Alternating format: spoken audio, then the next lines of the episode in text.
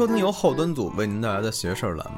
如果您有一些有意思的故事和经历，可以投稿给我们，也可以直接来节目里跟大家一块儿聊一聊。想和大家一块儿交流的话，可以加我们小编微信，小编会拉您进我们的微信群，微信号是幺七六幺幺零零零五七九。这节目里讲的都是我们各处收集的一些故事，各位听邪事儿，开开心心的，千万别较真儿。大家好，我是主持人东川。这眼看呀，马上八月份了，日子过得还挺快。这再过几天呢，咱们这个邪事儿小朋友就一岁了啊！能有大家的陪伴和喜欢啊，我们很幸运。这不久前呢，也刚刚结束高考，嗯，希望大家呢都能有个好成绩。疫情期间呀，大家生活的都很辛苦，啊，无论是高考还是已经参加工作的朋友，都顶着很大的压力在努力的生活着。所以在这儿呢，也希望各位前程似锦，锦衣玉食，啊，吃的越多，越来越胖啊。行了，我也不废话了，咱们直接进入正题。今天咱们的故事呢，是咱们的网友。黑惹嘎啊提供的，咱们在这儿呢，就叫他小黑啊。小黑的父亲啊，他爸有个朋友，小黑管这人呢叫大伯。那年呀，小黑七岁。大伯这天在小黑家里吃饭，哎，几个朋友聊聊天，喝喝酒，挺开心。可是这大伯吧。聊着聊着，吃着吃着，突然往后一仰，哎，就躺在这椅子的靠背上了，双眼一闭，一动都不动的。在这一瞬间呢，这桌子上的其他人也都瞬间安静了。虽然安静是安静，但是又并没有摆出一副很吃惊的样子，只是安静的坐在那儿，好像有心理准备似的。当时小黑可吓了一跳，不知道怎么回事儿啊，而且也觉得很奇怪，就说：“大家怎么都不管大伯呀？”咱们勇敢善良的小黑啊，当时就挺起了自己的胸膛，啊，毅然决然的站了起来，径直的走向大伯的旁边，准备拍一下大伯，看看这大伯怎么回事啊？这是。而他刚伸手，突然一双大手从背后抱住了小黑，一把就把他拽走了。小黑回头一看，哦，原来是自己的爸爸。哎，小黑他爸哎，一把就把他拽回来了。小黑不知道为什么呀，就问他爸：“他说大伯怎么了呀？是不是有什么事儿啊？”他爸呢也语重心长的对他说：“啊。”小逼崽子，不该问的别问啊！小黑呢，就老老实实的回到了自己的座位上。他在座位上啊，看着沉默不语的大家，就这么过了大概半个小时，没有一个人说话。时间一分一秒的过去了，小黑呢也一直盯着大伯看。突然，哎，就看大伯先是闭着的眼睛动了动。随之，胳膊呀、脖子呀微微的抖了抖，腾楞一下的坐起来了。起来之后，一脸笑意的跟大家说：“啊不好意思啊，哥几个，那咱们接着奏乐，接着舞啊。”而大家呢，也瞬间不再沉默了，开始问大伯：“又是谁呀？”而大伯却云淡风轻的跟他们说。嗨，就邻村王大妈，年纪大了啊，也是喜事儿，喝吧喝吧。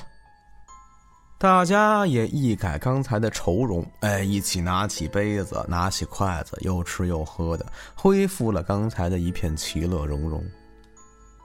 小黑听完了，云里雾里啊，不知道他们在说什么呢。于是，小黑再一次挺起了胸膛。毅然决然地站了起来，问大伯：“大伯，你刚刚怎么了呀？”你是不是死了呀？”小黑他爸一听，有点不高兴了：“这倒霉孩子怎么那么不会说话呢？”刚要抬手打他，结果被大伯拦下来了。大伯还是笑眯眯的对小黑说：“小黑呀，你也不能算是说错了。呵 呵今年多大了？该上小学了吧？”小黑毕竟年纪小，被大伯这么一带，哎，这么一问，刚刚那些好奇的事儿，自然也就没那么在意了，开始认真的回答问题。又过了一会儿，那小黑吃饱了，挺起了胸膛，毅然决然的站了起来，跟他爸大声的说道：“我吃饱了，我出去玩了啊！”接着，哎，这小黑就跑了，到外边。找了几个自己的小伙伴哎，小朋友，刚过中午嘛，准备一块儿啊去这小河里头摸摸鱼什么的。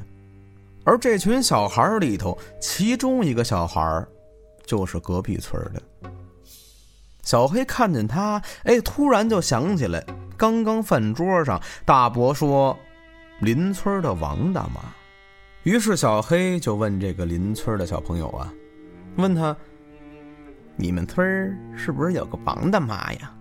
邻村那孩子就说：“对呀，就在我们前几户。怎么了？他今天怎么了呀？不知道啊。刚才路过门口，看见外边好多人，挺热闹的。那咱们去看看去吧。好啊，走走吧，走吧。王大妈人可好了，以前还给我糖吃呢。”说完之后，哎，这群孩子高兴了，过去一趟还有糖吃，于是就跑跑跳跳的，没多远，就跑到了邻村。邻村的这个小孩啊，领着路，剩下的小孩呢跟着，没一会儿，就到这王大妈家的院门口了。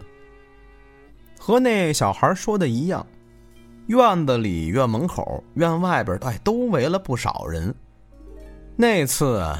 是这年幼的小黑第一次感觉到压抑。大家应该也都猜到了，这个王大妈呀去世了，而且就是当天走的。小黑知道之后，整个人都傻了呀。他七岁的世界观呀，彻底被刷新了，心说：“哦，原来……”人可以预知别人的死亡啊！当时小黑就上劲儿了，毅然决然的站在院子里，大声的喊：“刚才我大伯说了，王大妈还死，她真死了！嘿，我大伯是个神仙。”周围大人可就不干了呀！那小孩胡说八道什么呢？挺讨厌他的，哎，就把小黑给赶出去了。其余的孩子呢，也连带一块儿啊，跟着都被赶出去了。剩下的小孩很不开心啊，因为小黑被白骂了一顿，哎，就都围着小黑，就说你瞎说什么呢？你吹什么牛啊？小黑就说我没吹牛，我说的都是真的。其他的小孩就说你就是吹牛，你个牛皮大王，吹牛逼。小黑说。我没有，你们不信的话，就跟我去找我大伯去。大家伙儿听他说完，哎，小黑呢，领着大家就回到了家。到家之后，发现大伯已经走了，哎，又一路带着大家跑到了大伯的家。大伯的家呢，离他自己家不远，隔了几户人，哎，就是大伯家。小黑带着一群小孩到了大伯家门口，敲敲门。没一会儿，哎，门开了。小黑上来就说：“大伯，大伯，刚刚我们去邻村什么的，说一大堆啊，把刚才我说那些事儿跟大伯又讲了一遍。”大伯听完之后，依旧是那个笑眯眯的表情，招呼这些小孩啊，先进来。这帮孩子进院子之后，大伯呢就站在这一群孩子中间。小孩们一直叽叽喳喳的问他：“真的假的？真的假的？是不是说谁谁就死啊？”大伯皱着眉，弯着腰，看着这帮小孩，跟他们说：“不要吵，我不是预知谁能死，也不是说谁谁死，我那是做梦梦到王大妈了啊！大家快回家吧，啊，别瞎说了啊！”小孩们马上就开始说这小黑了，哎，说你是个大花精，是个大骗子，都在嘲笑他。哎，嘲笑完之后，一溜烟全跑了。小黑很委屈啊，眼泪不由自主吧嗒吧嗒的往下掉。大伯把外边门关上，孩子们都走了，回来就看见小黑在那儿哭呢，赶紧就蹲下来摸着小黑的头。哎，悄咪咪的在他耳边跟小黑说：“我刚才啊，那是骗他们的，这个是我的秘密，不要告诉别人哦。”小黑双眼立刻就爆发了光芒，看着大伯：“这真的假的？”大伯还是那副笑眯眯的模样，葫芦了一下小黑的脑袋。跟他说：“小黑呀，白天你说我死了，我不是说你也没全说错吗？我今天呀，就给你讲讲，哎，大伯的故事。知道唐代的魏征吗？不知道。”小黑毅然决然的说：“。”那你知道包青天吧？这个知道，这个知道。啊，那你知道包拯下阴山的故事吗？不知道。大伯又笑眯眯的对着小黑讲：“这包拯啊，就是包青天，为了一个冤案去了地府，在地府里查明真相。”让坏人受到惩罚，哎，就这么一个故事。小黑听完，一脸疑惑的问大伯：“那这个故事跟大伯有什么关系呀？”“ 哼，大伯我呀，就跟这个包青天一样啊，可以从这边到那边再回来。他们管我这种人啊，叫活犄角。”小黑立马就提起了兴趣，哎，问了大伯好多好多这里的故事。之后呢，没事就去找大伯。这大伯呢，也给他讲了好多关于这个活犄角的一些故事。其实啊，也可以说，这是一种职业，农村比较常见。小黑长大之后呢，听自己一些山西的朋友，哎，说他们那边也有不少，而这东西在东北很有名，叫过阴。在一些过去的故事里啊，也经常出现，像刚才大伯提到的唐代的魏征、宋朝的包拯。魏征梦里斩龙，包拯下地府探阴山救柳金蝉。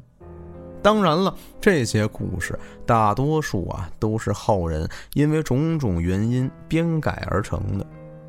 但是咱们听故事嘛，都别太较真儿啊。这大伯说呀，因为人走的时候，哎，周围有很多亲人围在死者周围哭泣，这人一多呀，阳气就重。有一些呢，这些鬼族不能靠近。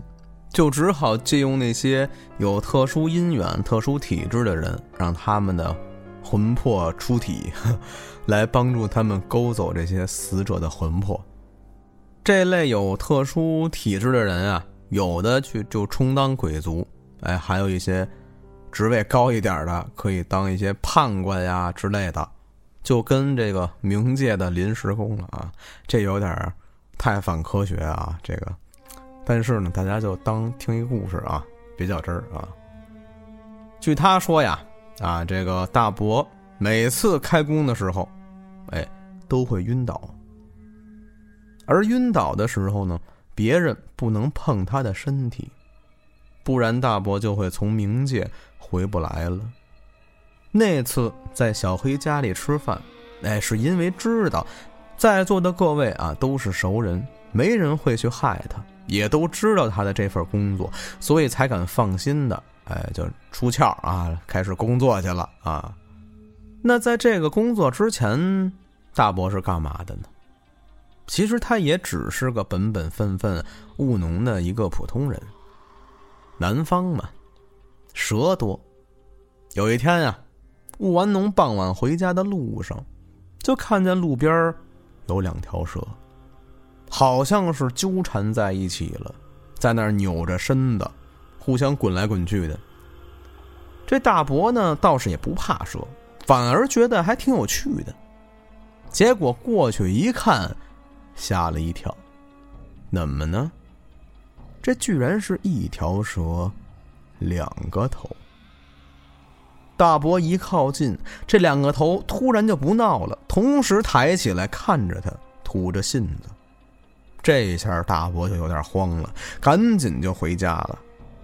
等到了家，哎，把这些事儿还跟自己朋友分享了一下。哎呦，俩头的蛇没见过什么的。到了夜里，哎，上床睡觉了，做了个梦，哎，就感觉这个梦啊，可以控制，以前没有这种感觉。就是做了个清明梦，一切都可以控制，就跟平时世界里是一样的，而且还有触觉，周遭的一切都十分的真实，而且还是在自己的房子里，和现实世界非常像，但是有的地方又不一样，有的地方看白天桌子上什么都没有，但是在那个梦里，那桌子上就放着一个茶杯。做了好几次这样的梦，觉得太过真实了。于是这次大伯呢，也毅然决然的还做了一个决定。就在这天晚上，大伯进入那个梦之后，就把自己桌子上在现实世界里没有的杯子，在梦里放进了自己的袖子。等第二天，哎，大伯睡醒了，就感觉有点难受。而这低头一看，吓了一跳。他发现自己的胳膊下面长了一个大肿瘤，而且那个肿瘤看起来呀，跟拿的那个杯子一样大。这可给他吓坏了，忐忑的过了一个白天。当天晚上，哎，早早的就躺下准备睡觉，而刚一进入梦乡。就发现这梦里自己的房间，本来关着的门，开了。透过门往外看，就发现自己院子里头啊有不少人。这些人穿着的衣服什么样的都有，甚至还有古代的衣服。最可怕的是，还有一些残肢断臂、面目狰狞的。当时大伯就吓傻了。不就拿个杯子吗？干嘛呀？这么多人。而那群人中间，簇拥着一个人。那个人看着和周围那些人完全都不一样，他看起来就像个人，像个正常人，一个普通人，和那些奇怪的物种啊截然不同。那人从院子里走进来，走到大伯面前，对大伯说。小子，傻了吧？这儿的东西不能拿。我呢，就是你们那边说的判官。我看你啊，天资聪慧，要不在这儿谋个差事啊？你答应了，就能回去了。啊，当然这段话是我编的啊。反正就是给他安排了一份工作，甚至于说。还有现实世界的工资，大伯听得云里雾里的呀，可最终还是答应了，因为他怕自己不答应回不去呀。于是啊，大伯就与恶魔签订了契约，成为了恶灵骑士。哈 哈开玩笑啊！之后呢，大伯就把杯子放回了原本的那个地方。等他再醒过来，胳膊上的肿瘤哎就消失了。而且这次醒了之后啊，得到很多技能啊，可以随时到那个世界去，也能感知到附近一些新出产的要带走的产品啊，就是周围谁要走了。唯一的副作用呢，哎，就是会晕倒。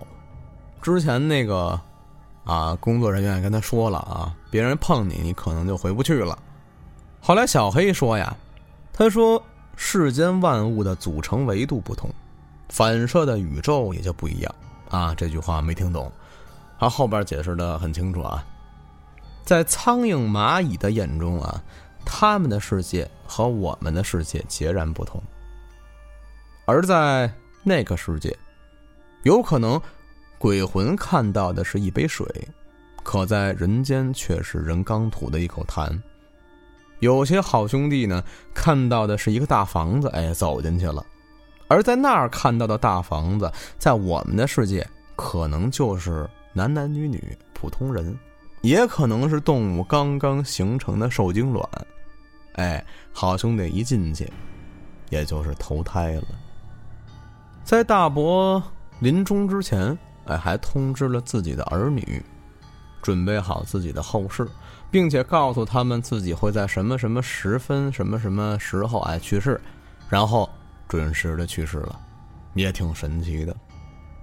咱们呢也不去追究真实与否。我是一直都觉得，我希望另一个世界是存在的。当然，我也会对另未知的世界感到恐惧啊。但是，我也依然希望啊，他们是存在的。就好像是一份寄托啊，一份希望。如果那个世界存在的话，那么我希望，在那个世界的亲人们啊、朋友们啊，可以过得很好。下面这个故事呢，是咱们网友温先生提供的。这故事有点年头了，嗯，是这温先生他爸的舅舅哎身上的这么一个故事。这个老温啊，老温就是温先生他爸呀。老温的舅舅，哎，姓张，在那个时期呢，以这个东奔西跑做买卖，哎，做些这个小买卖的那种小生意人。虽然也发不了什么大财吧，但是养家糊口的足矣。那时候这个交通啊，也十分的不便捷，出门呢，基本就靠两条腿，哎，走来走去的。这一天，哎，这个老张，哎，就是这个老温头的舅舅，因为走的比较匆忙，哎，没注意看天色，这天都黑了，错过了晚上平时落脚的那个客栈。周围的这些客栈呀都关门了，老张就怎么办呀？正发愁呢，这大晚上的，前不着村后不着店的，可怎么办呀？哎，隐隐约约就看见远处。有这么一个宅子，老张一下哎劲头足了很多，赶紧快走几步到这房子跟前等到了一看，哎呦，是一座有些破、有些老的这么一个寺庙，但是能看得出来，哎这里是有人居住的，因为门口这个台阶儿啊打扫的非常干净。老张赶紧到这寺庙门口，哎，啪啪啪这么一敲门，没一会儿，哎，就听见里边有个男的搭话：“谁呀？”老张赶紧回答呀：“对，师傅，我是这个做生意的，因为错过旅站了，呀，太晚了，想在您这儿借住一宿，您方便吗？”就听里面哦了一声，哎，一阵脚步声之后，大门吱呀呀一声。开了，出来这么一个中年男人，但是呢，并不是和尚，个头中等，微胖，留着一个络腮胡。那个人啊，上下打量了一下老张，说道：“呃，进来吧。”老张赶紧啊，又是感谢又是鞠躬的，哎，心想这是遇见好人了呀，要不然这一晚上可怎么过呀？跟着走进庙里，老张呢看了一圈这庙，天也黑了，看不出这庙里啊供的是什么神。但是呢，还是能看出来，这个庙啊不是很大，只有一个正殿，两边是厢房。老张就问这中年人：“哎，师傅啊，这庙里的那些和尚呢？”中年人回答道：“打仗，走的走，死的死，没人了，就剩我这个看门的喽。那这庙里，就师傅您一个人吗？”老张又问他：“啊，对，就我一个人。”中年人这么说着，虽然老张觉得这个看门的的回答呀有些犹豫，但是也没太在意。这个中年男子啊，就回到自己住的那屋，拿了一盏油灯，把老张领到了西边的厢房。这男的就跟老张说。啊，条件有限啊，只能让你在这儿将就将就了。哎，这就够打扰您的了，您也早点休息吧。啊，天也不早了。说完之后，哎，这个中年男子就走了。老张啊，一天的奔波，哎，挺累的了，往这儿一坐，这困劲儿就上来了，也没太注意这屋子里的摆设，直接吹了灯，倒头就睡。可就在这老张啊刚睡着，迷迷糊糊就听见有一个女人的声音：“你还敢在这儿睡？”老张当时以为是人太疲惫了，再加上这陌生的环境产生的幻觉幻听，也没在意，继续呼呼大睡。而突然他又听见一个女人的喊声。你还敢在这儿睡？这会儿老张可听得一个吱吱的呀，一下就爬起来了，环视这屋子的四周啊，黑黢黢的一片，什么都看不见，可谓是伸手不见五指啊。老张摸摸索索的从这衣服兜里头啊，把打火石拿出来了，哆哆嗦嗦的，好不容易点亮了油灯。借着这微弱的油灯的光亮啊，老张这才看清楚这房子的摆设。原来这屋子的西墙还有一个门帘应该这门帘后头啊还有一间屋。老张爬起来，穿上鞋，小心翼翼的哎一步一步的挪过去，走到门帘边上，老张的心扑通扑通跳得厉害呀。手抬了好几次都没敢拉开这门帘但是老张转念又一想，我这辈子也没做什么亏心事儿啊，就算遇见鬼了，能怎么着我呀？这么想着，哎，这老张咬了咬牙，猛地就把这门帘掀开了。而这一掀开，老张整个人直接傻了，浑身上下打了个寒颤。那屋子不大，把小灯往里一放，几乎能照亮整间屋子。屋子靠墙有一张床，而就在那张床上躺着一个女的。这个女的的肚子上赫然插着一把刀。这是一具女尸啊！老张大脑当时就一片空白，但是潜意识告诉他。赶紧跑！紧接着，老张跌跌撞撞的摸着边爬到了门口，冲着院子里就喊：“师傅，师傅，看门师傅你在吗？”老张喊了好几声，没有回音。他又哆哆嗦嗦的跑到庙门口那儿，开了几次门，却发现这大门开不了。再一推，仔细一听，原来外头……被人用铁链给锁上了，老张一下就崩溃了，仅存的一点理智也荡然无存。就看老张一步一步的回到了自己的那间屋子，掀开了那个帘儿，扑通一下，老张冲着那个女尸跪下了。跪下之后，对着那个女尸说：“大姐呀。”你你就放了我吧，我们也没仇没怨的，谁害了您，您就找谁报仇呗。我我回去一定给你多烧纸。话刚说到这儿，就听外头轰隆一声，吓了老张一跳。他不知道怎么回事啊，赶紧起身往院子就跑。可这一到院子里，老张又傻眼了。大门的院墙居然无缘无故的倒了。老张愣了愣，心想：“哦，这应该是这个女鬼把自己给放了，让他走。”他想都没想，几步就冲出了这个寺庙。老张连夜就跑回了家。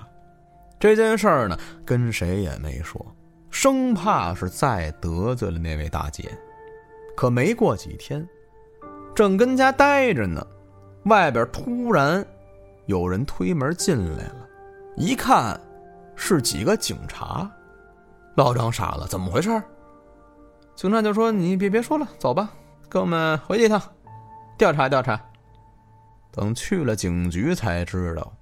原来是那个看庙的中年人报了警，把他给告下来了，说他强奸自己妻子不成，还杀人灭口。而当时老张走的匆忙，行李什么的都没拿，警察就根据行李的证件找到了老张。不过好在最后呀，老张最终还是洗脱了罪名。还了自己一个清白，最后查明白了，原来是那个看庙的中年人和自己的妻子因为一点争执，一时失手，杀了自己的妻子。正发愁呢，怎么掩盖这件事儿？哎，老张正好来借宿，于是这个看庙的就将计就计，把这个事儿嫁祸给了老张。原本那个看庙的计划，是把老张困在庙里，等警察来了，来个瓮中捉鳖，这样就证据确凿了。可没想到被他自己的妻子显灵，哎，把老张给救了。最终呢，这个中年男子啊，还是啊被抓走了，坏人得到了惩罚啊，一个好的结尾。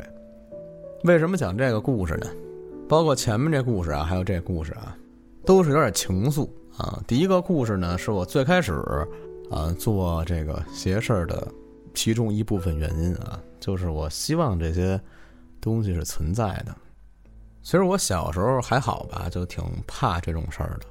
呃，谁说我就跟谁急呀，我害怕呀。但是自从有亲人去世之后，感觉也就没有那么恐惧了。还是刚才说的。就如果那个世界真的存在，那么我希望这些人在那边能过得很好。啊，这是我其中一个初衷。那么第二个呢，就是咱们总说的，最可怖的不是鬼神，而是人心。这句话一直是我咱们节目的 slogan。为什么今天要提这两件事儿呢？啊，因为咱们邪事儿啊啊一周年了嘛，这时间过得很快啊。一年就过去了，这一年呢，有很多开心的地方啊，有很多一些感动的，一些难过的呀，还经历了高考，大家啊，最主要还能赶上疫情了，是吧？八月二号啊，咱们会出一期特别节目，送大家一个大礼包。虽然这集短啊，但是到时候让你们感受一下什么叫又长又硬啊，不是什么叫内容丰富啊。那么咱们这集到这儿就告一段落了。喜欢这期的朋友呢，在评论区里多多留言。咱们八月二号见。悲哀，聆听彗星滑落一道道涟漪，叹息过去，如何忘记这游戏？背负你的债，要多少年能忘怀？不是你的菜，又何必如此感慨？多少次失败，学会了怎么依赖，成熟或无赖，没必要区别对待。牵着你的手，看着将来往哪儿走。有个少年郎担忧，红布挂满了枝头。哦，背负你的债，要多少年能忘怀？不是你的菜，又何必如此感慨？多少次失败，学会了怎么依赖，成熟或无赖，没必要区别对待。一首情歌，一句对白，你的酒没喝完，我的快乐偷走不还。